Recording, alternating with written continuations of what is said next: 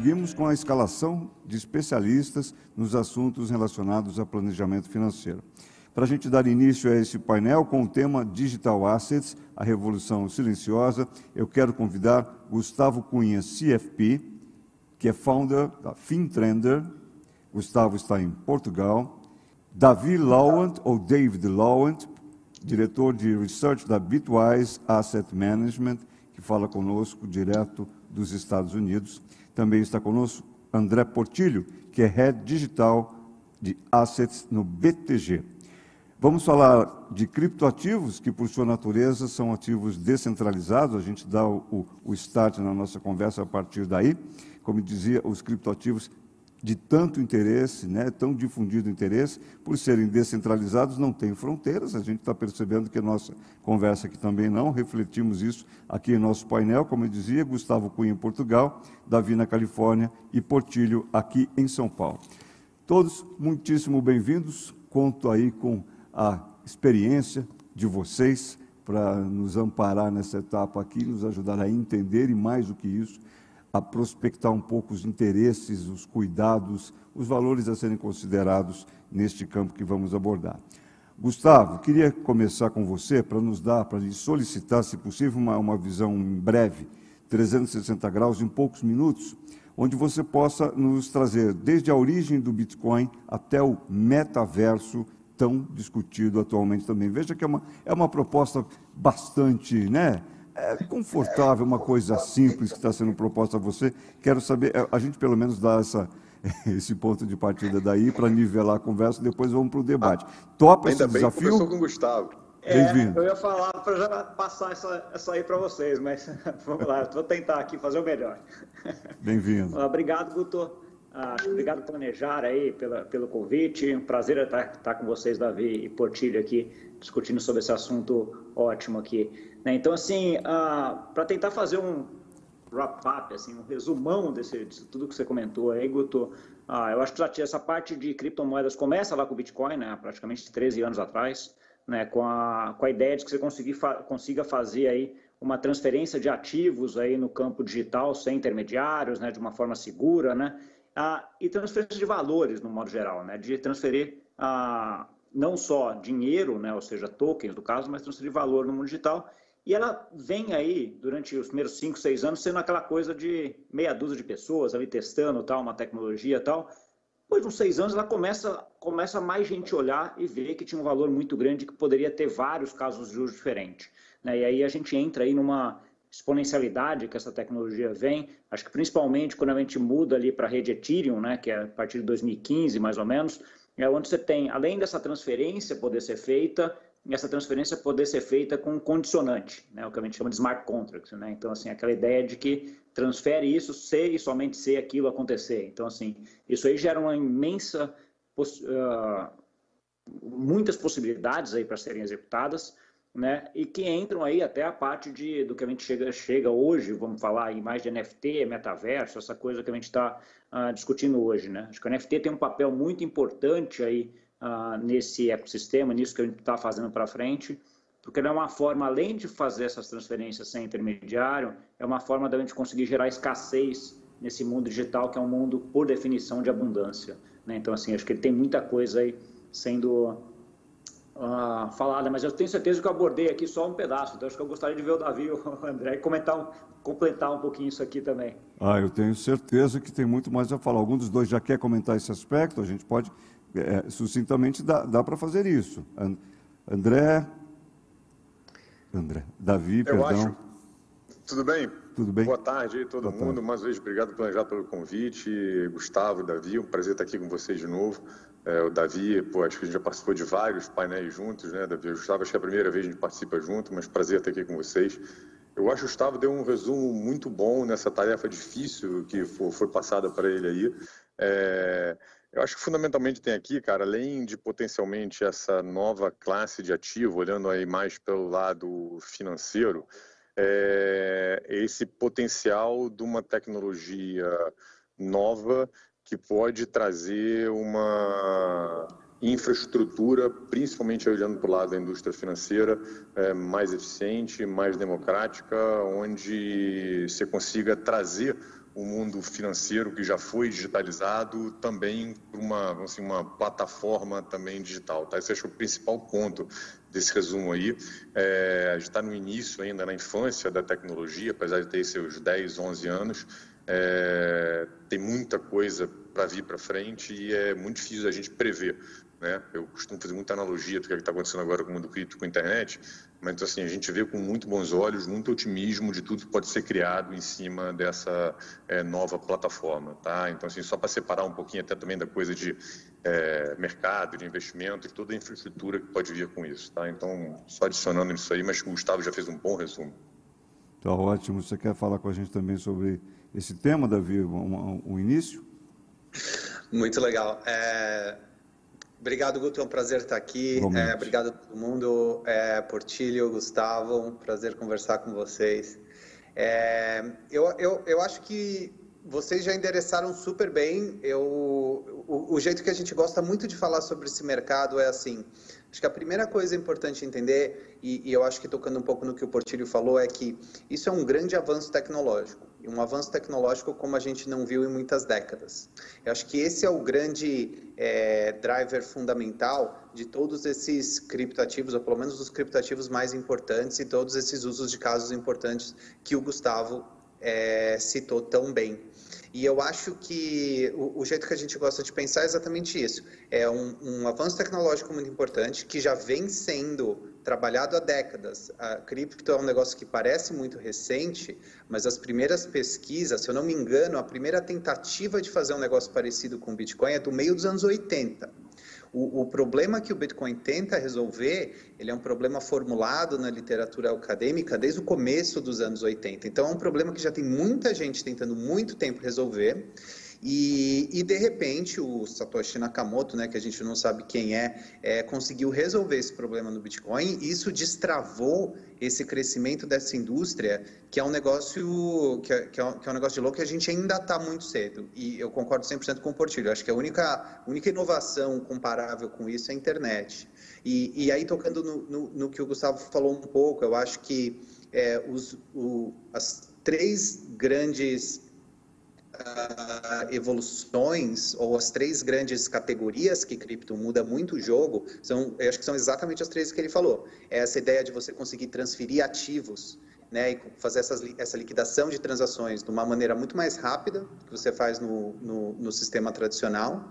Você conseguir fazer esses contratos inteligentes, né, essas, essas transações que tem, é, que você consegue programar elas como se fosse como se fosse software, e a terceira que é essa ideia de escassez digital, que ela vai desde o Bitcoin, né, que é essa ideia do ouro digital, até os NFTs, que são itens da nossa vida digital que a gente consegue ter igual a gente tem um, um ativo, fi, um, um, ativo físico. Então são três grandes ideias assim que tem que tem aplicações muito grandes. Assim a gente está só no começo e, e acho que vai ser legal a gente explorar um pouquinho disso aqui.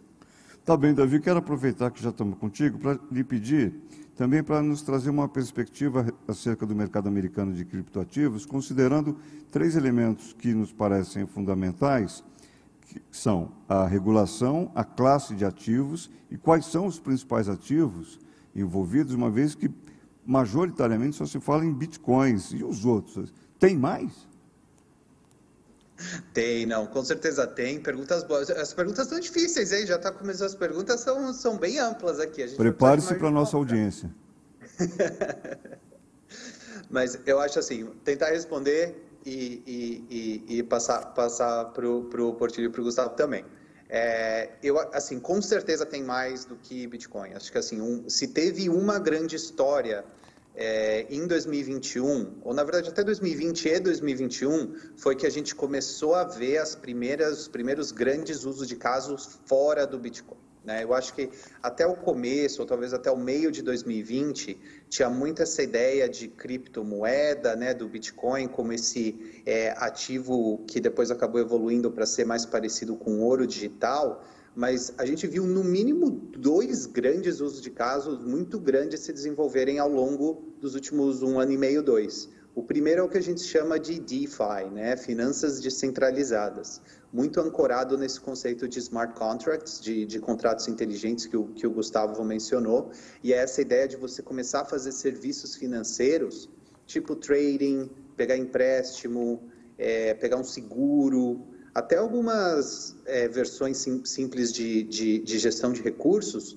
totalmente por criptoativos, sem nenhuma empresa, totalmente descentralizado, sem nenhuma empresa centralizada no meio, né? Então esse foi o primeiro a grande explosão é, do, do, do de, de, uso de caso em cripto. E a segunda, eu acho que é mais recente agora, tem toda a questão dos NFTs e do metaverso e dessa ideia de, de itens digitais hoje talvez muito focados no mercado de arte, no mercado de itens de valor cultural, né? Mas que você pode ter, assim como você tem um ativo, um ativo no mundo físico. Então você começa a ver hoje leilões de NFTs, né? Christie's, uh, Sotheby's, essas grandes casas de leilão de arte vendendo por milhões de dólares. Isso são ativos digitais NFTs. Então, assim, a gente com certeza viu uma abertura disso e tem mais um monte de outras coisas acontecendo mas a gente conseguiu ver essa abertura muito dessa, é, dessas coisas que eu falei, elas não acontecem, na verdade, dentro do Bitcoin. Ela, elas acontecem muito dentro do Ethereum, que, que, já foi mencionado aqui, e algumas novas, algumas redes mais novas que estão vindo aí, começando a ser mais, é, competir com o Ethereum. Então, hoje, você consegue é, listar aí pelo menos cinco ou seis dessas dessas tecnologias que estão aí competindo por esses usos de casos mais novos, de, de finanças centralizadas e NFTs. Então tem o Ethereum, eu vou jogar um monte de nome aqui que talvez as pessoas não vão conhecer, mas, mas vale a pena às vezes para pesquisar depois, mas tem o Ethereum, tem o Solana, tem o Polkadot, tem o Avalanche, tem Cardano, tem, tem várias dessas novas redes que estão surgindo aqui. Então, acho que hoje, com certeza, o mercado é muito mais amplo do que Bitcoin. É, Anotei todos. Vou parar aqui e deixar, deixa, acho que deixar eles comentarem um pouco, não, senão dá para dá ficar mais aqui. Eu anotei todos eles, não escapou nenhum. É, Gustavo, eu sei que, claro, vou passar a palavra também para o Portilho para ele falar da, da, do mesmo recorte, a mesma questão aqui no mercado brasileiro, mas não queria é, perder a oportunidade de perguntar ao Gustavo o seguinte: eu, eu fiz uma quase brincadeira, meio que, é, enfim, disfarçada de provocação aqui com o nosso Davi, para perguntar se tem mais. Pois, com certeza tem, né? Eu estou aqui aprendendo porque tem mais e eu tenho que também me atualizar com relação a isso. Por que, que na sua visão, está é, tá tão na cabeça das pessoas a ideia do Bitcoin, ou pelo menos está no ambiente é, bem geral a, a, o interesse pelo Bitcoin. Daqui a pouquinho eu vou contar para vocês uma passagem que reflete um pouco disso e que me, me, me traz à luz essa questão. O que, que você acha? Tá, não, eu acho que o Bitcoin foi, foi o primeiro aí, né? O primeiro que existiu, né? E acho que é a porta de entrada de todo mundo, né? Acho que a gente quando está aprendendo qualquer coisa, o ser humano de modo geral, a gente aprende é, acrescentando coisas, né? Então assim, precisa entender hoje como é que funciona Ethereum, como é que funciona Cardano, como é que funciona Solana e todo esses, essa monte de sopa de letrinha aí que eu, que eu coloco no mundo, no mundo cripto, você tem que entrar entendendo a parte de Bitcoin. Né? E depois você vai acrescentando aí uh, conhecimento em relação a essa. Então, acho que primeiro por conta, por conta disso, é a mais famosa, né? que, a que começou lá uh, toda essa estrutura. Então, assim, acho que tem aí um fator importante em relação ao Bitcoin. Eu acho que eu queria acrescentar uma coisa só em relação ao que o Davi estava falando que, que o, uh, e que o Portilho também comentou, que acho que é bem importante, é que assim, muitas vezes a gente associa, e eu acho que é corretamente, o desenvolvimento da internet, do Bitcoin, das criptos, com o desenvolvimento da internet.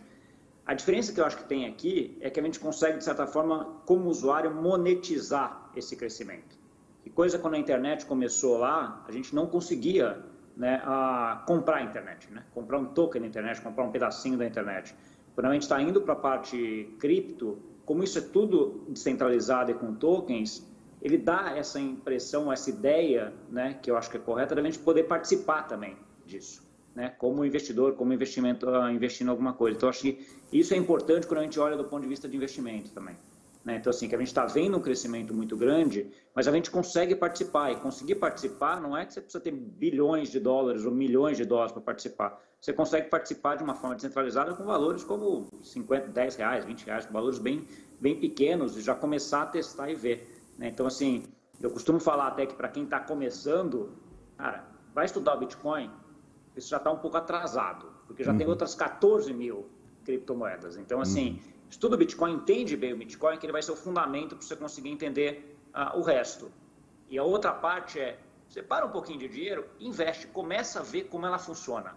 Né? Independente de você ganhar ou não dinheiro, essas coisas, é um processo de aprendizado. Você vê o quão fascinante essa tecnologia é. Tá certo. Olha, já estão começando a chegar as perguntas da nossa audiência. Eu quero estimular a vocês todos que nos acompanham a formularem, sim, suas questões para os nossos debatedores de hoje. A primeira delas, as perguntas de vocês serão sempre prioridade. A primeira que chegou é da Cecília Calmon, que comenta o seguinte: regulação é a minha maior preocupação. A pergunta está aí, eu só não sei exatamente para quem é que eu vou endereçar isso. É, vamos, pode ser você, Portilho, para falar disso, depois você vai emendar com a questão do mercado brasileiro? Posso sim, eu Vamos. falo muito rapidamente, até porque tem notícias aí bem fresquinhas de ontem. É, cara, assim, num panorama mais global, a regulação ela acontece de formas diferentes em diferentes países, tá? É, o que a gente tem visto, assim, não entrando em detalhes, é que países onde tendem a ter uma maior liberdade econômica é, e uma maior liberdade individual tendem a caminhar no sentido de ter regulações mais amigáveis para criptomoedas. Países onde você tem é, menos liberdade econômica, menos liberdade individual, você tende a ter regulações mais duras e, eventualmente, até proibição, como é o caso da China. Tá? Isso assim, já dá um panorama para a gente muito bom da tendência que tem aí. É... Vindo aqui para o caso brasileiro, a gente tem algumas tentativas de regulamentação, projetos no Congresso desde 2015. É, ontem passou é, na Câmara dos Deputados o, a primeira fase da aprovação de um projeto que regulamenta é, as exchanges ou as, os intermediários dos mercados de criptoativos. Não foi dado esse nome, estão usando o, o, o nome de ativos virtuais é, que foi a primeira fase dessa tramitação. Vai agora para o Senado, depois tem emendas e volta para a Câmara. E, e a gente está vendo com muito bons olhos, principalmente porque todas as discussões, pelo menos agora, onde a gente está, foram muito no sentido, primeiro, em você regular o agente é, que atua nesse mercado e não regular a tecnologia, não regular o ativo, até porque é impossível você regular uma tecnologia que está nascente, que está começando. Você tentar regular essa tecnologia agora é você coibir a inovação para frente. Tá? O exemplo que eu dou também, sempre usando a internet como é, analogia, é a mesma coisa que você começasse a querer regular a internet lá nos anos 90 e falasse, tá bom, internet então você vai usar para mandar e-mails e comunicar em grupos de conversa. Imagina tudo que a gente fez com a internet depois, é, se isso não teria acontecido se a internet tivesse sido é, estabelecida lá no início, que era, era feito para usar só e-mail. A mesma coisa poderia acontecer aqui é, não está indo nesse sentido, está indo no sentido contrário. Então, assim, está é, tá encaminhando bem. É, é importante para o mercado, apesar de cripto ter nascido meio do movimento aí mais libertário, mais anarquista, é muito importante para você sair do nicho, sair ali dos primeiro, é, das primeiras pessoas que adotam a tecnologia, você ter algum tipo de regulação algum tipo de regras que permita que a interação entre as pessoas aconteça de forma mais clara e que permita que empresas tenham segurança é, regulatória para botar capital e começar a desenvolver em cima disso. Se você não tiver isso, você vai provavelmente continuar restrito a um nicho dos primeiros, das primeiras pessoas a adotarem ser dos entusiastas. Tá? Então, assim, a gente vê com muito bons olhos o que está acontecendo. É, o Brasil tem um mercado já que em algumas coisas está na frente, como na questão, por exemplo, dos fundos e dos ETFs.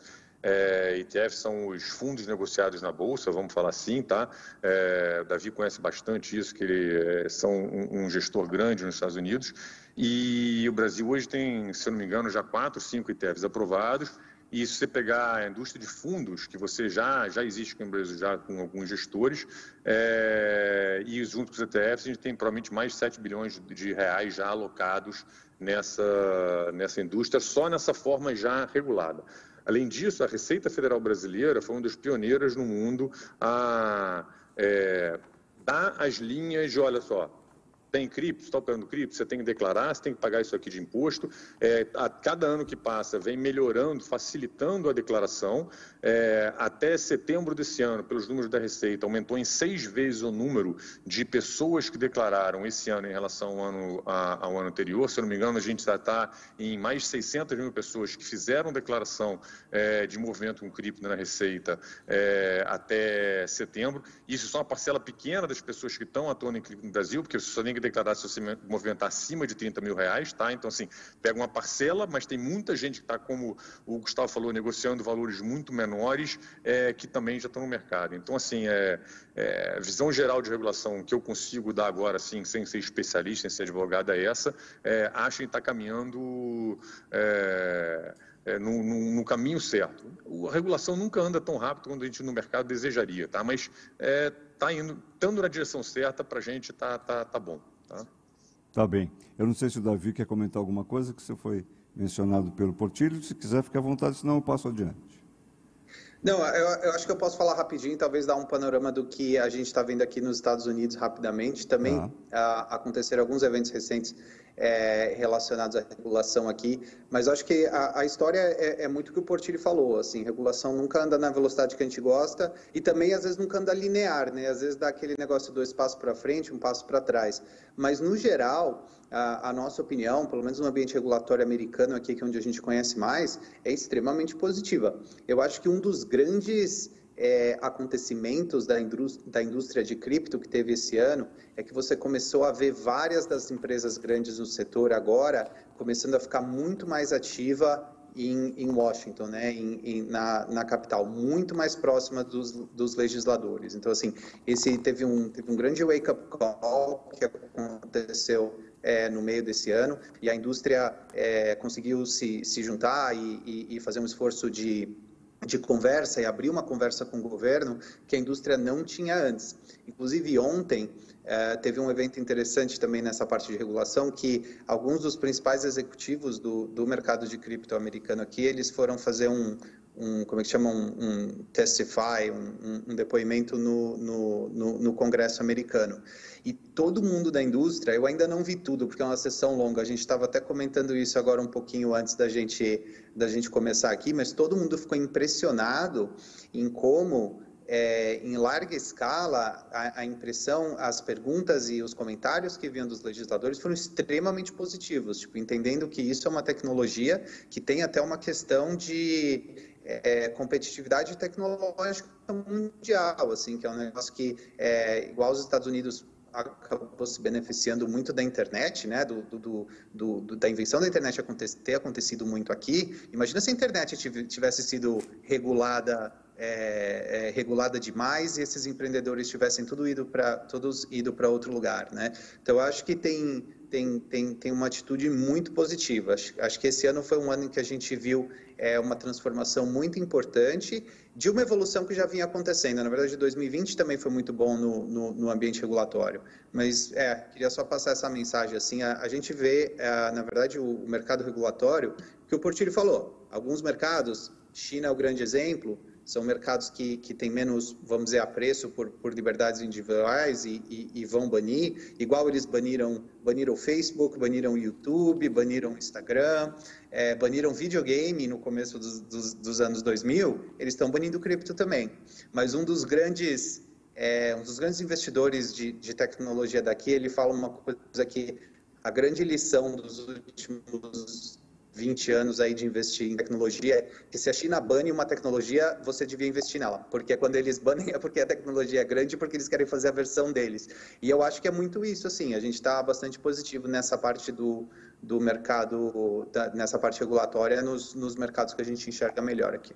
Tá bem. Alguém aí falou que as perguntas andaram um pouco agudas, então eu resolvi é, facilitar um pouco para os senhores. A pergunta seguinte, acredito eu que seja mais simples.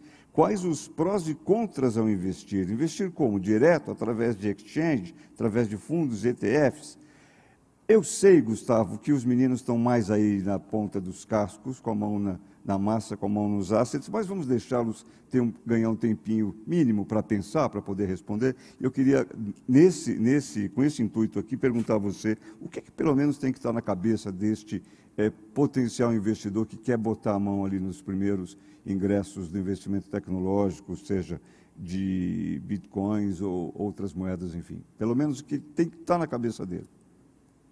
Tá, eu acho que tem duas coisas e aí vale para qualquer investimento em qualquer ativo. Né? No caso do, de cripto, é uma volatilidade, é uma, um ponto importante aqui, mas acho que isso que eu vou falar acho que vale para qualquer coisa. Primeiro é entender em que, em no que você vai estar investindo, né? aprender o que, que é aquilo, e o segundo, começar devagar. Né? Assim, experimentar, mas experimentar devagar. Então, assim, acho que esses dois pilares são pilares muito importantes quando a gente vai falar de, de investimentos. Então, assim, você quer começar a aprender, a, a aprender o que, que é, Começa pelo Bitcoin. Né? Vai lá entender bem o que é o Bitcoin. Pega o paper do Bitcoin que você baixa na internet. É um paper de 8, 9 páginas, super, relativamente simples para entender, não é difícil. Hoje já tem uma imensidão de cursos, livros, uh, YouTube, o que você quiser aí para aprender. Você tem várias formas de fazer isso. Então, assim, aprende. Aí aprende o Bitcoin, depois vai para o Ethereum, aí depois você vai chegar no metaverso lá na frente. Vai passo a passo aqui para ir. Então, assim, e, à medida que você vai aprendendo, você vai experimentando. Né? Então, separa um pedaço do valor que você vai investir para aprender, para testar. Né? Então, se for lá investir 100, pega lá 100 em curso, 50 em curso e 50 para testar. Né? Para ir fazendo, testa, vê como é que faz, cria uma carteira, manda de um, de um para outro, vê como é que funciona a diferença de uma rede para outra, aqui custa mais barato, aqui custa mais caro, o que, que você consegue fazer, o que, que não. Então, assim, é, esse é o ponto, primeiro, para entender a tecnologia. Isso não vale só para investimento, vale para vocês que para a vida e para você ver o quanto essa tecnologia é poderosa. Em termos de investimento, acho que como a gente comentou aqui já, você tem uns investimentos que você vai pegar só a alta do ativo, você não precisa saber do ativo, de certa forma. Então, você tem lá os ETFs, por exemplo, de Bitcoin, você vai investir no ETF de Bitcoin, que é igual comprar uma ação na Bolsa de São Paulo, na, B3, é igualzinho, não tem diferença nenhuma, né? Ah, só que ele é mais volátil, que ele está atrelado ao Bitcoin, mas aí, se você não entender o que é o Bitcoin, você não vai entender por que ele é tão volátil. Então, assim, volta no ponto. Tem que aprender lá e, a, a, e testar. Então, assim, eu acho que aqui eu vejo isso não só como, como investimento. Acho que investimento é parte do processo uh, de você ver, mas eu vejo como uma tecnologia uh, que vai mudar muito a nossa vida para frente, que já está mudando. Em todos os, os aspectos que a gente a imaginar. Então, assim, você tem hoje casos de uso dentro aqui dessas 14 mil criptos que estão impactando o setor de telecomunicações, que estão impactando DeFi, o setor financeiro. Né? Você tem, tem coisas que estão impactando uh, o setor de, de eu estava vendo um projeto ontem de conservação da Amazônia, entendeu? Que tem lá um token sobre isso também. Então, assim, você tem muita coisa aqui dentro que não é cripto, né? Assim, é uma forma que a tecnologia não é cripto, é cripto, mas é uma tecnologia que a gente consegue ah, ver impactar qualquer setor. Né? Eu costumo dizer que essa tecnologia ela tem o potencial de fazer a disrupção de qualquer coisa centralizada que a gente tem hoje. Entendi. E a gente tem muita coisa centralizada, né? Então, assim, acho que é um pouco dessa, uhum. desse overview aí. Uhum. Tá bem, é só é, rememorando que a volatilidade será continuadamente objeto aqui da nossa conversa. Pronto, André Portilho, acabou o tempo. Você já pensou bastante. Agora, qual é a receita? Como investir direto através de exchange? Estou repetindo a pergunta. Ou o próprio Gustavo mencionou, fundos, ETFs. O que é que você manda? É, vou, vou, primeiro pegar um pouquinho de uma coisa que o Gustavo falou na outra pergunta, que é muito interessante, que quando ele comparou para a internet, é que uma coisa que tem diferença realmente na, em cripto é que você tem toda a parte da tecnologia e você tem os tokens de, que fazem que essa tecnologia funcione, que diferente do índice da internet lá, que você com pouco dinheiro você não conseguiria ter investido na Amazon, no Facebook ou no Google atrás, aqui você consegue participar é, desse investimento e do crescimento dessa tecnologia. Tá? Então, isso é muito, muito realmente importante que o Gustavo trouxe. É, a gente tem vários instrumentos hoje para investir. Tá? É, eu não vou dizer que tem uma receita, cara, Do mesmo jeito que você quiser entrar no mercado de ações, no mercado de bolsa, você pode ir via fundos, você pode ir via ETFs, você pode abrir conta numa corretora e comprar ação direto. A mesma coisa, no mercado hoje você já tem essas possibilidades. No mercado brasileiro você tem essas possibilidades. Você pode entrar no ETF, na B3, via uma corretora, você pode investir num fundo. É, a gente tem alguns fundos bacanas aqui na casa, já fazendo um jabá sobre isso, tá? É, e você pode entrar diretamente numa corretora de cripto e, e comprar direto. E vai do gosto do, do investidor, vai do gosto do cliente principal que ele, que, que ele tem que entender, e de novo, pegando algumas coisas que o Gustavo falou, é, é importante você botar o pé, tá? facilita o teu aprendizado, o teu aprendizado. É importante você tentar entender minimamente o, o que, que você está fazendo, qual aquele ativo que você está entrando. Isso vale para cripto, mas vale para qualquer tipo de investimento. É, é, importante você não acreditar em histórias milagrosas, tá? Porque geralmente o que te falam que parece bom demais para ser verdade, geralmente é bom demais para ser verdade. Então, assim, é, e é, questão da volatilidade no mundo cripto, usa ela a teu favor. O que é usar você ela a teu favor? É, aloca uma parte, decide uma parte que você gostaria de botar, e isso é confortável, tá? É, e você não vai todo de uma vez. Procure espaçar isso aí, porque é isso, é um ativo que num dia subiu muito, mas numa outra semana ele pode cair muito e te dá uma oportunidade de entrada melhor do que se colocar muito no timing não necessariamente certo, tá? É, e aí falando mais em geral, assim, por que, que você deveria botar alguma coisa nessa tecnologia é o caráter assimétrico é, de cripto, mas na verdade é o caráter assimétrico de qualquer nova tecnologia. O que é, que esse caráter é, é, assimétrico? É, a simetria é uma coisa que ela é exponencial, ela pode ir muito para um lado e pode menos para o outro. É, quando você olha uma tecnologia que ainda está ali, embora já tenha alguns anos, como o Davi mesmo falou, está ainda num processo de desenvolvimento muito alto, ela sendo tudo isso que a gente acha que é, né? A gente acha e não tem certeza, que ninguém sabe o futuro, mas a gente tem uma boa convicção de que a gente acha que ela é isso tudo. Isso aí pode multiplicar é, é, dezenas, centenas de vezes em termos de valor do universo cripto como um todo. Se a gente estiver errado, vamos ser humilde aqui, a gente pode estar errado também, você vai perder aquela alocação que você colocou. Então essa é a simetria. Vale para qualquer investimento. Valia para quem investiu na internet lá no final dos anos 90, tá? Então assim, é, e isso para mim é um motivo suficiente para você prestar atenção e para você começar a alocar alguma coisa do teu portfólio é, nessa tecnologia, tá? Sempre forma, vamos lá, é, ponderada, no sentido de não ir tudo de uma vez só, não acreditar em história da carochinha, é, e como o Gustavo bem falou, cara, tentar entender. É bacana, é legal, e quando você tira a boleta, como a gente fala aqui na linguagem de mercado, você aprende mais rápido, tá? Olha, essa pergunta que eu coloquei, inclusive, foi mencionada pela Marina Gabriela no chat.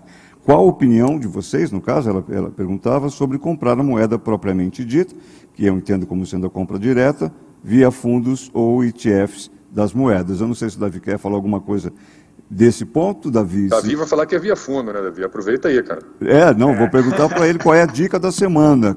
Pergunte ao Davi. A gente não está te ouvindo, Davi. Oi, Davi? Você nos ouve? Me ouvindo agora? É, eu estou te ouvindo. Vocês estão me ouvindo? Tá, sim, Legal. sim. Sim, vamos adiante. Ah, boa. Não, então, eu, eu, acho que é exatamente o que o Portilho falou. Tem investidores que têm um perfil que, que faz mais sentido comprar diretamente numa exchange. Eu acho que o mais importante é sempre saber quais são, qual tipo de risco e os benefícios que o investidor está correndo, né? Então, quando você compra um ativo numa exchange, você está é, é, delegando toda, toda a atividade de segurança desse ativo, que esse é um negócio bastante importante de ter em mente no mercado de criptoativos, que a custódia desses ativos, esses são ativos a portador, né? Que é um negócio que a gente não está muito mais acostumado de lidar com no mercado financeiro nas últimas várias décadas. Mas um criptoativo, ele tem uma senha que define a posse dele. E se alguém perder, se você perde essa senha, você perde a posse do criptoativo. Igual se você tiver uma nota de um dólar, e se você perder essa nota de um dólar, ela, ela se foi, assim, você não tem nenhum recurso além de, além de ir atrás de quem, de quem tentou pegar aquilo. Então, quando você faz esse, quando você entra no exchange, basicamente você está delegando essa, essa atividade de tomar conta dessa chave, no caso para exchange. Aí tem gente que gosta de transferir isso para uma carteira que eles têm, que, que você tenha controle. Tem gente que gosta de usar outros tipos de custodiantes. Acho que é sempre importante entender muito o risco que você está correndo. Mas com certeza as exchanges são, isso, isso assim, não, não, não é nem opinião, né? Isso é fato. As exchanges são os grandes players desse mercado. E elas funcionam muito bem para muitos investidores. Você a gente não faz. Pois não. A gente é muito focado nos financial advisors, nos, hum. nos, nos, nos consultores é, financeiros. Para esse mercado, na nossa experiência, e o nosso foco é mais aqui no mercado americano, a experiência de negociar direto no exchange não funciona muito. Por quê?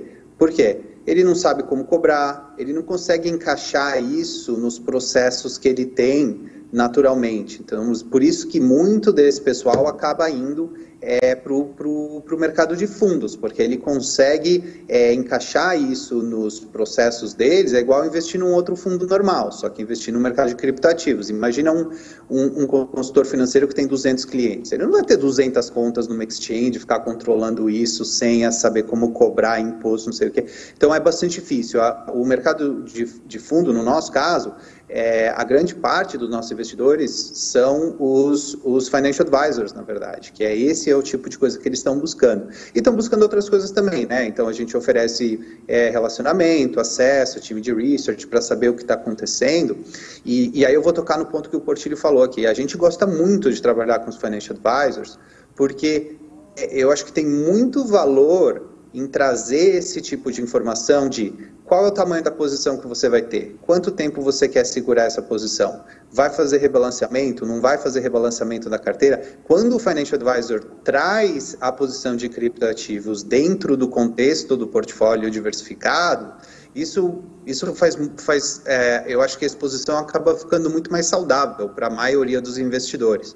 É, então a gente gosta muito de trabalhar com os, com os financial advisors, porque a gente até faz uma pesquisa com o financial advisor todo ano, né? A gente está fazendo a quarta agora no final do ano, e a gente sempre ouve, assim, é, é a maioria dos financial advisors, eles, eles tinham até pouco tempo atrás um receio, né, de, de, de trabalhar com o mercado de criptoativo, mas o cliente dele estava comprando, só que ele estava comprando direto na exchange, e aí fica aquele negócio meio solto, fora de contexto é, do portfólio, que esse eu acho que é um, é um grande risco, na verdade, né, que é muito que o que o Portilho falou, esse negócio, o negócio começa acaba, fica vivendo solto, paralelo, sem contexto no portfólio diversificado, acho que esse é um dos, dos grandes grandes riscos. Então, acho que assim, é isso. Para alguns fundos funciona, para alguns exchange funciona, benefícios e riscos diferentes, e, e, acho que cada um tem que, tem que tomar a sua decisão melhor aí. É, de, sendo, de, desde que está bem informado, acho que está tá valendo. Tá bem. Olha, na semana passada, a julgar pelos dados que eu exponho aqui, Bitcoin caiu cerca de 20%. É, é nada menos. É, me corrijam se eu estiver errado a qualquer tempo, por favor. Mas isso aqui pra, nos chama atenção para a volatilidade, e a pergunta que é imediata é como lidar com essa volatilidade na carteira de investimentos, até para eu poder associar com a questão que o Marcos Vinícius Pereira de Souza nos traz. Imagino eu que seja muito próxima dessa que eu já mencionei a vocês como garantir, Portilho, a segurança no mundo cripto. Ele só quer a parte boa da história. Bom, vamos começar lá com a parte aí da, da volatilidade. É, você, se, você não se protege, quer dizer, você pode proteger, mas nesse caso aí, cara, você lida com a volatilidade achando o tamanho que é confortável para o teu nível de tolerância ao risco, como a gente fala no popular aqui, para o teu estômago, tá? Então, é, se no momento desse que o mercado caiu 20% aí, que o Bitcoin caiu 20%, é, você perdeu muito mais dinheiro do que você talvez estivesse disposto a perder, talvez o teu tamanho esteja um pouquinho maior do que deveria estar. Tá? Então, assim, é uma questão de conforto. Para mim vai ser um, para o Gustavo vai ser outro, para o Davi vai ser outro, como o perfil do investidor é outro. Tá? Então, assim, primeira coisa que você tem, e isso de novo, gente, não vale só para cripto, vale para mercado como todo.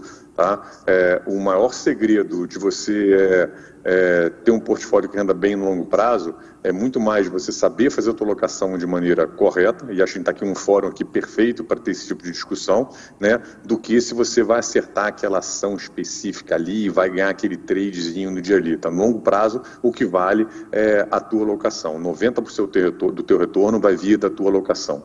E a tua alocação, de novo, vai ser diferente dependendo do teu perfil. Tá? Então, assim, é, como lidar com a volatilidade de cripto, principalmente isso aí, entender qual o tamanho confortável para você, tá? Tanto se subir muito, se estiver muito pequenininho, você vai ganhar, mas não vai fazer muita diferença, quanto para quando cair, se você não vai sentir muito mal com aquele dinheiro que você vai perder, tá? É...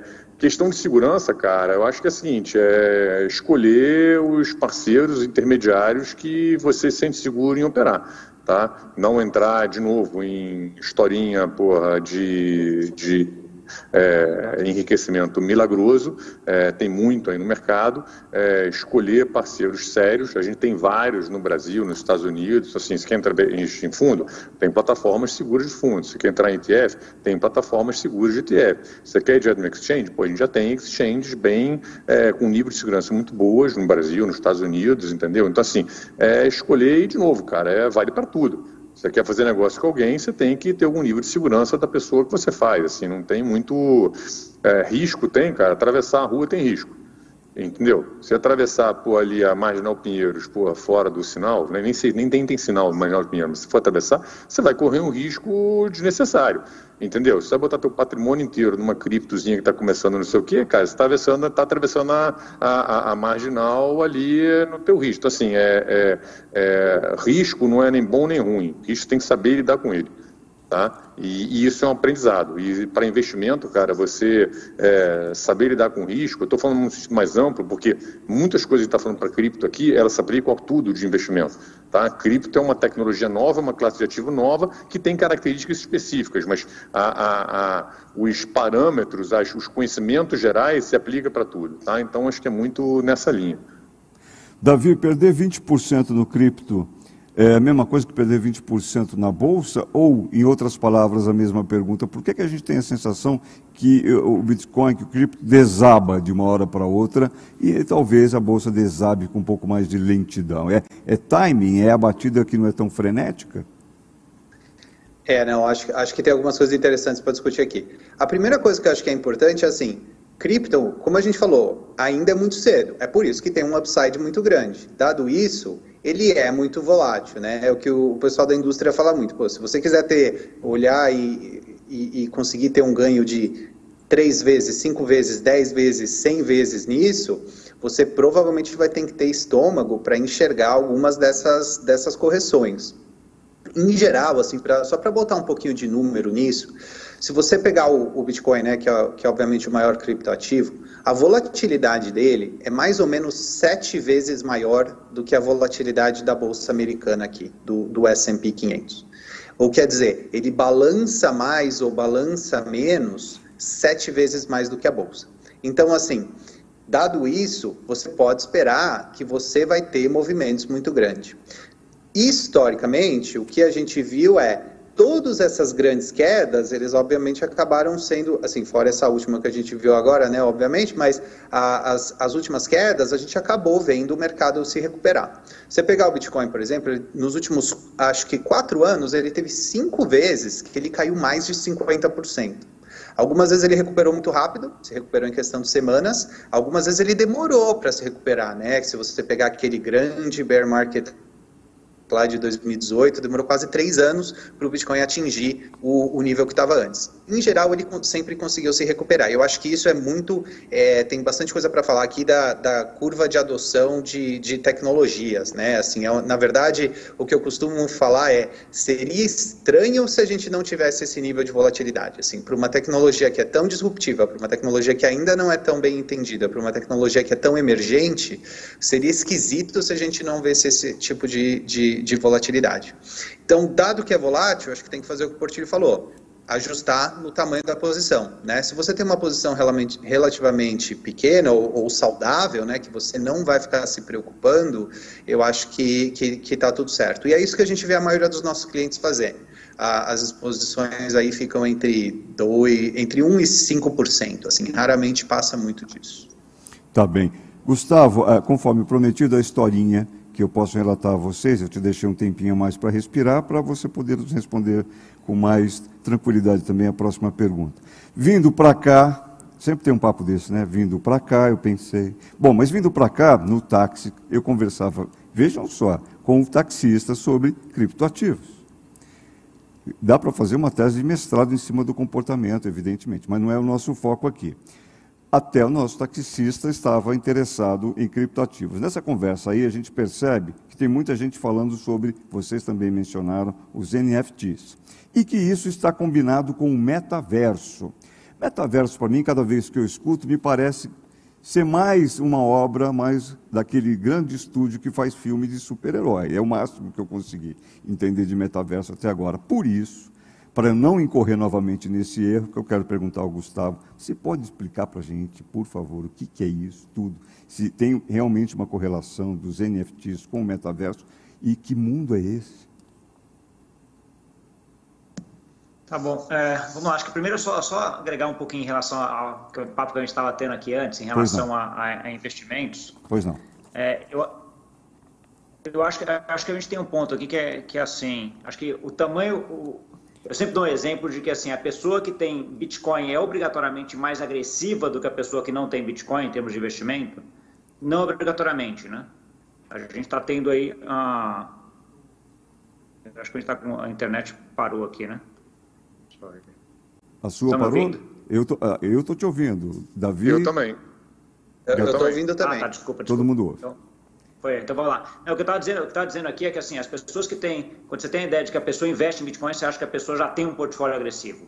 Né? Isso aí, obviamente, depende do percentual que ela vai investir, um pouco aí do que o, ah, do que o Portilho estava comentando. Então, se uma pessoa tem 1% só de Bitcoin, ela é muito menos agressiva do que uma pessoa que tem 30% de bolsa, hum. por exemplo, em termos do portfólio total. Né? A chance dela perder mais dinheiro ah, com 30% de bolsa é maior do que com 1% de Bitcoin, por exemplo, pegando os padrões históricos de volatilidade, etc. Então, assim, acho que é importante você ter essa noção de que não é o ativo que te traz o risco, é o percentual desse ativo dentro do teu portfólio. Acho que esse é um negócio ah, importante aí, só para a gente pegar um pouquinho aquela, aquela discussão. Voltando agora para NFT, e metaverso. Né? Metaverso, depois que o, o Facebook mudou lá para meta, é a palavra na moda, né? Procuradas no Google, etc. Todo mundo falando de metaverso hoje, né? Ah, o metaverso, para mim, é, é uma junção de um monte de tecnologia. Tá? Então, assim, não é só cripto, não é só NFT, não é blockchain. Ah, ela vai ter um pouquinho de realidade aumentada, de inteligência artificial, tudo isso numa, numa ideia de se construção de como se fosse um universo digital que a gente vai interagir lá dentro. A gente já participa em muitas coisas já disso. Isso aqui não deixa de ser uma, uma que, poderia ser chamado no metaverso, vamos dizer assim. É, a gente está aqui todo no mundo digital, cada um num país, localizado em cada um lugar e fazendo isso daqui, tendo essa discussão. É, mas o que a gente está hoje querendo falar de metaverso é uma ideia mais associada também com Web 3.0, que é a ideia de que você vai ter uma estrutura descentralizada, onde as pessoas vão poder ter uh, o poder de ter as coisas nesse mundo digital, e essa ter as coisas pode ser desde ter a roupa, ter a arma, ter a casa que você mora, ter o carro, né? você ter uma vida uh, digital e sua. Né? Então, assim, uma das coisas que sempre comentam é aquela ideia, e eu dou esse exemplo um pouco também, de que a ideia de que o metaverso era alguma coisa tipo um Fortnite. Fortnite já é uma certa coisa bem próxima ali do metaverso, só que ele é centralizado. Entendeu? Assim, se, o, se a parte do, uh, do, do, todo o sistema que funciona ali no, no Fortnite cair, caiu, morreu, acabou. Você não tem mais nada. Você não tem aquela arma, você não tem aquela skin, você não tem nada. Você não tem aqueles V-Bugs, você não tem nada. A ideia de metaverso é uma coisa descentralizada, onde você possa ter via NFTs, e aí por, por isso que o NFT é importante, a propriedade daquele ativo. Né? Então, assim, seja aquele ativo qualquer que seja. Então, eu acho que isso é uma coisa que, que vai começar a existir agora, e aí tem essa aquela discussão de, pô, mas se for via Facebook, vai ser provavelmente centralizado, porque o Facebook vai querer centralizar, né, vai ser descentralizado. Então, assim, tem um pouco dessa discussão, mas eu acho que a gente está muito, se a gente está na infância de cripto, que nem o, o, o Portilho falou, esse a gente está dentro da barriga ainda. Né? Então, assim, acho que nem, nem começou ainda essa, essa discussão de metaverso ainda. É uma coisa muito, muito, muito na margem. Tá bem. Olha, a questão da NFTs teve comentário, inclusive, no nosso chat. Você quer falar mais um pouquinho sobre, André? Não, eu quero só fazer uma observação aí, que essa coisa toda, o Gustavo citou o Fortnite, que é um joguinho. Hum. É, eu tenho, acho que o privilégio, eu tenho um filho de 14 anos e uma filha de 9, tá? E eu só consegui abrir a minha cabeça para esse mundo de NFTs e agora metaverso, observando o comportamento dos meus filhos, interagindo com esses joguinhos é, digitais. Provavelmente, se eu não tivesse dois filhos nessas idades, eu não ia abrir cabeça. Não estou falando o que, vai ser, o que, não vai ser. Estou falando assim, é, é uma coisa que talvez antes eu tivesse um bloqueio de entender o que pode ser, por não ser dessa geração, isso abria com a minha cabeça. Então, quando eu vejo eles interagindo e essa coisa de você ter é, bens digitais dentro do joguinho, você está jogando joguinho, você tem o teu skin, você tem a tua roupa. A minha filha está construindo a casinha lá no Roblox, ela quer até a casa dela, o armário dela.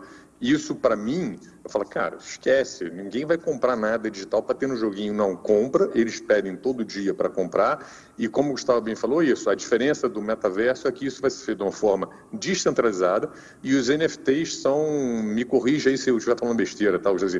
É o certificado, nesse mundo digital, é o certificado de propriedade de um ativo digital ali que vai ser teu e o que está sendo construído no tal do metaverso é isso aí, em tese, descentralizado, onde você vai ter é, marketplaces onde as pessoas vão negociar isso aí. Então você vai comprar a tua roupa lá, amanhã você quer vender, alguém vai comprar, você vende. Então, assim, é, é, é, é, muito bacana esse tipo de inovação, mas tem que ter, tem que abrir a cabeça, tá? É, de novo, não é da minha geração isso e, de novo, foi um filezar de ter esse laboratório em casa. Então agora eu chego em casa, eu começo a perguntar coisas aos meus filhos. Mas isso aqui você já viu? Isso aqui começa ali a ficar antenado no que eles estão respondendo. É, é, é um privilégio. Eu, eu vivo a mesma experiência, até aplicada à minha área de atuação. Eu tenho uma filha de 17 anos também, que se eu não, se eu não fizer uma consultoria, não, não pedir a ela uma consultoria diária, rapaz, o tempo passa muito rápido e nada disso aí me, eh, se torna inteligível para mim. Fala, Gustavo. Levantou a mãozinha, a linguagem. Não, é, eu queria só comentar, eu tenho um filho de 10, de 10 anos também, e, e, essa parte dele, da, da, atuação, de como ele atua com essa tal do V-Bugs, né, que é a moeda digital, para ele é natural, ele está lá dentro, é um token no final das contas. É, é, um isso. é fácil dele, ele, ele não questiona o que, que é aquilo ali, aquilo tem valor para ele e ponto. Ele não está questionando aquilo ali, né, Gustavo? Exato, ele pega, ele pega um pedaço da mesada que eu dou aqui para ele, coisa, um pedaço da mesada ele já direciona para comprar o V-Bucks, para comprar a skin, etc. Mas outro parada que eu queria comentar, assim, ele, o Fortnite, que está no meio da pandemia, fez um show do Travis Scott, que é um cantor que até nem é muito, eu nem sou muito fã dele, mas foi um show dentro do ambiente lá do, do Fortnite. Eu assisti com ele foi um dos melhores shows que eu já fui na minha vida. Assim, era, é impressionante a experiência, a emoção que você tá de estar tá lá navegando, depois você ia para dentro da água junto com o Travis, depois você voltava. É uma coisa assim espetacular, tudo nesse metaverso. Vamos assim, ele traz essa, essa experiência para a gente que é, uh, que, é, que é importante, eu acho que é onde a gente está entrando agora, bem no comecinho, acho que tem muita coisa para ser descoberta aí. Vai ser muito legal. Ah, já está sendo. É, é, como disse o Portilho, é disposição de abrir a cabeça, despir o preconceito, né? Não é a nossa geração, olha eu me colocando na mesma geração que vocês, mas por que não, né? Participar disso. É, Davi, sobrou aqui uma espinhosa para você. Vou, não, vou poupá-lo dessa por enquanto. Eu queria. Não, não, não vou poupá-lo, não. Vamos ver. Em função de não ser regulado, a gente vê um aumento de fraudes no uso dos criptoativos. Queria que você falasse um pouco é, o motivo dessa aparente, se é que é aparente, vulnerabilidade, qual a recomendação para que o investidor não caia em armadilhas. Eu sei que vocês já tocaram um pouco nesse aspecto, mas eu queria talvez elaborar um pouquinho mais com você, Davi. Entendi. Não, é, acho, que é, acho que é uma boa pergunta e é um tema super importante para ter em mente sempre. E eu acho que é o que o Portilho falou. Se a história parece boa demais para ser verdade, ela provavelmente é boa demais para ser verdade. Realmente, eu não sei se eu diria que o mercado de cripto ele, ele, ele não é regulado. Eu acho que existem vários assim, tem uma regulação sendo desenvolvida e eu acho que ele, ele é regulado sobre vários aspectos, mas por ser um negócio muito novo, assim, a gente já viu isso em vários tipos de novas classes de investimento, a gente já viu isso em várias novas classes de tecnologia. Acaba trazendo um público menor, mais barulhento de oportunistas. Eu acho que aqui, realmente, uh, a dica é fazer lição de casa. Assim, olhar se faz sentido, se está prometendo coisa que, que, que, que, parece boa demais para ser verdade. Para entidades reguladas, você vai ter ali um, um, um registro com uma, com uma associação, com um regulador. É, muitas vezes você hoje é, já tem casas com, com nome super grandes, né? Você tem um, um BTG Pactual, você tem, você tem casas que, que, que, a reputação já, já às vezes já até falam por si, né? Então eu acho que é um pouco isso, assim. Aqui realmente acho que é, é, é isso, acho, acho, que tem que prestar atenção. Eu vou te falar que eu acho que nos Estados Unidos eu vejo menos isso, sabia até, uh, do que no Brasil, porque por algum motivo no, no Brasil eu acho que é, esse tipo de, de coisa acontece bastante e eu acho que é basicamente não, não cair nessas armadilhas aí, não acreditar em tudo que fala, assim.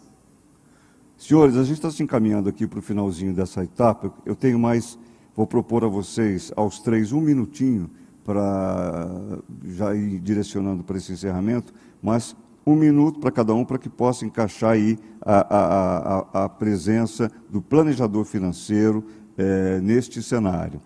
Como saber, como trabalhar, que recomendações fazer para oferecer bons produtos e para também oferecer segurança para os interessados nesse universo das digital assets. Quer começar, Gustavo? É, começo. Eu acho que a primeira coisa é você se informar, entender o que, que é esse mercado. Né? Acho que você, como pessoa, minha recomendação já é essa, como planejador financeiro que vai ajudar outras pessoas a fazer essa transição, mais ainda. Né? Porque assim, e aí, e aí volta no ponto do Portilha, que a gente pode estar errado, sempre pode estar errado, mas a gente acredita, e eu acredito piamente, que isso está transformando e vai transformar cada vez mais a nossa vida. Tá? Seja do ponto de vista da nossa vida, de modo geral, seja de como a gente faz investimento, em que tipos de ativos a gente vai investir, né? Então, assim, como em que país a gente vai investir, como é que vai ser essa regulação desses investimentos. Eu acho que está tudo sendo mudado por conta dessa inovação que esses criptoativos trazem. Então, assim, a minha recomendação é vai atrás, se informa, vai começar a entender e aí volta no ponto com os dois pilares sempre: educação, né, aprender e experimentação. Se você fizer os dois, acho que você vai estar como pessoa entendendo bem e apto para ajudar os clientes de vocês nesse mundo novo e qualquer dificuldade corre para a consultoria dos nossos meninos ali da casa de 12, 13, 17 anos. André, eu tenho segundos para você, depois segundos para o Davi para a conclusão, eu, por favor. Eu vou ser bem rápido e vou dar essa, esse última, essa última palavra aí, voltado aí para os planejadores, os assessores, num tom de provocação, tá? Se você não está prestando atenção ainda em Digital As, em cripto, provavelmente o seu cliente já está. Então, está na hora de você se informar, porque senão você vai ficar para trás, tá? Muito obrigado, encerro por aqui. Obrigado. Davi, com você. É, não, eu, eu acho que o Gustavo e o Portilho cobriram super bem. Eu falaria isso. Começa a prestar atenção. Esse é um negócio importante, é um negócio que pode mudar várias é, é, vários, vários setores aí da economia. Eu acho que a informação, hoje tem muito mais material do que tinha coisa de um ou dois anos atrás, então pesquisa, para quem fala inglês, a gente na Bitwise tem, tem bastante material, mas eu sei que tem um monte de coisa legal é, acontecendo no Brasil também, de relatórios, de webinar, de eventos como esse. Então acho que assim, ficar informado nesse mercado é um negócio que nunca foi tão fácil quanto hoje. Então acho que realmente vale a pena um investimento em, em conhecer um pouquinho mais desse, desse mercado de cripto.